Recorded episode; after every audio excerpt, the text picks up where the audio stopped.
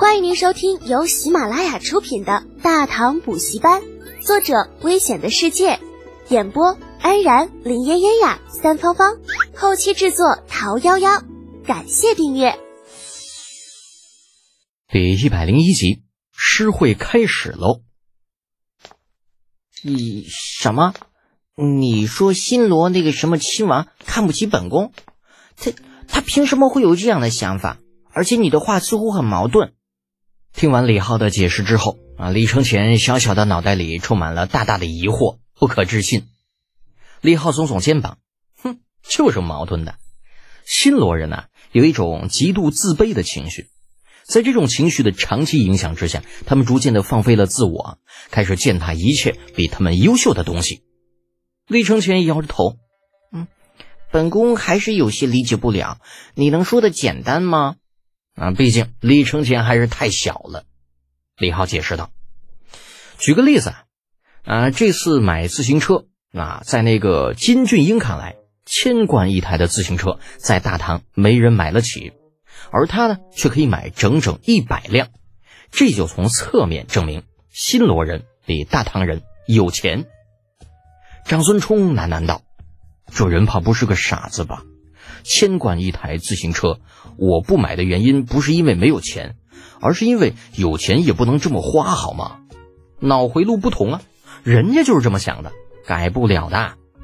李浩叹了口气，想到了后世某个到处乱认祖宗的国家，老子、孔子、孙子，那都是他们的祖先，四大发明是他们的祖先首创的。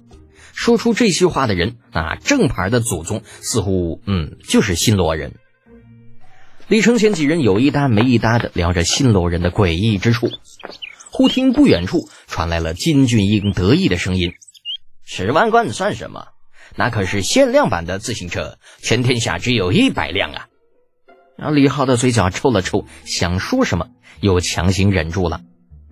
李承前见他表情扭曲，忍不住问道：“李德简，你又打什么鬼主意？”我在想，要不要再生产一些？用五十贯一辆的价格运到新罗去卖，让他亏到死。李浩把目光从远处收了回来，淡淡的说道。众人哑然无语。半晌，一直没有怎么说话的李雪燕才犹豫着说道：“德姐，这样不好吧？”李浩有些遗憾的叹了口气：“哼，的确是不怎么好。这还差不多。”李雪燕暗自松了一口气。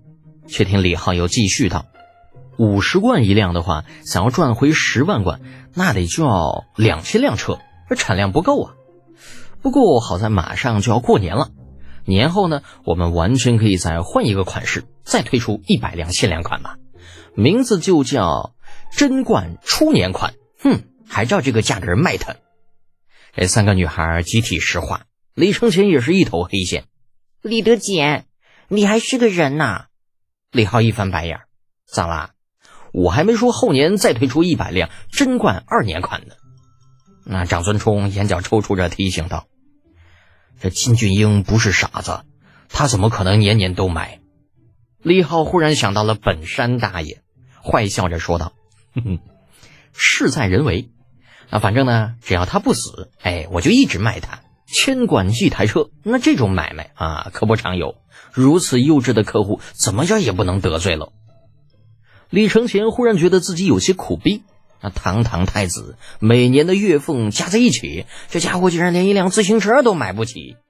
越想越憋屈的情况之下，忍不住说道：“不成，李德简，嗯嗯，你这买卖怎么着也要赚本宫一份儿？可以呀，二一天作五，怎么样？”嗯，我告诉你啊，这可是一笔大生意，没有本宫的帮忙，你的车子连长安都运不出。李承前说了一半，突然顿住，诧异的看着李浩：“咦，你答应了？”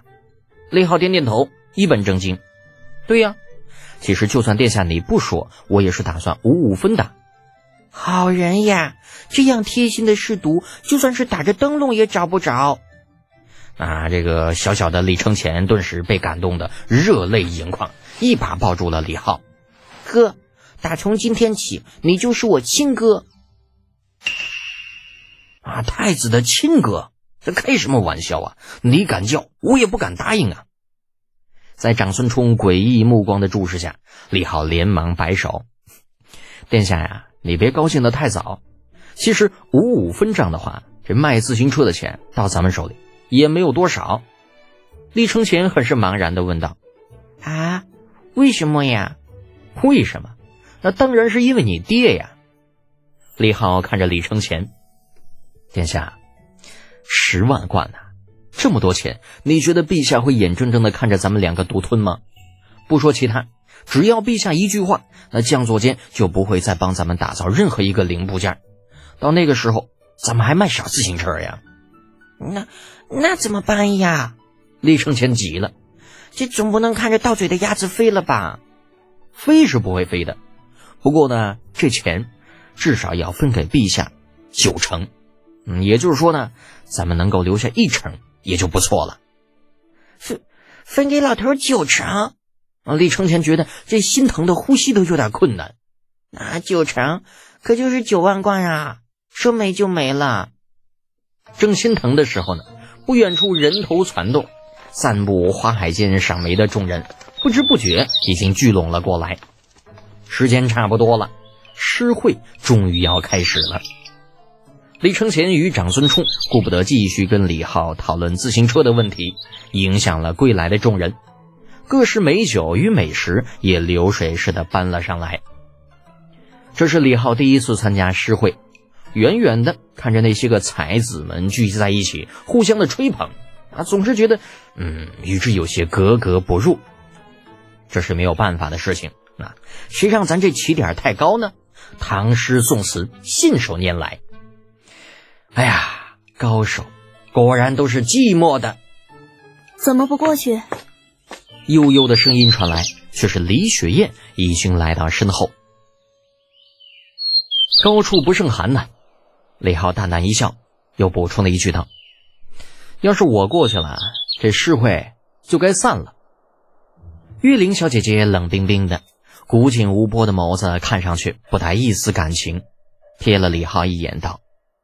你总是这样高调，李浩有些搞不懂自家这个堂姐到底是啥意思，摊手道：“其实我也想低调一些，但是实力他不允许呀。”李月玲眯了眯眼睛，似乎在考虑李浩这话的真实意图，却不知道李浩只是在实话实说。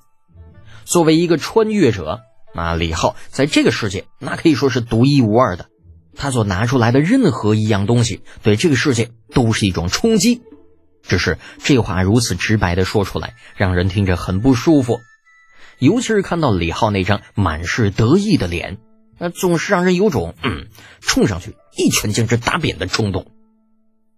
而就在李月玲小姐姐准备好好与李浩讨论一下如何保持低调这个问题的时候，众才子中有一人越众而出，高声喝道。李德俭，没有想到你这样的人也敢来参加诗会。听众朋友，本集已播讲完毕，请订阅专辑，下集精彩继续哦。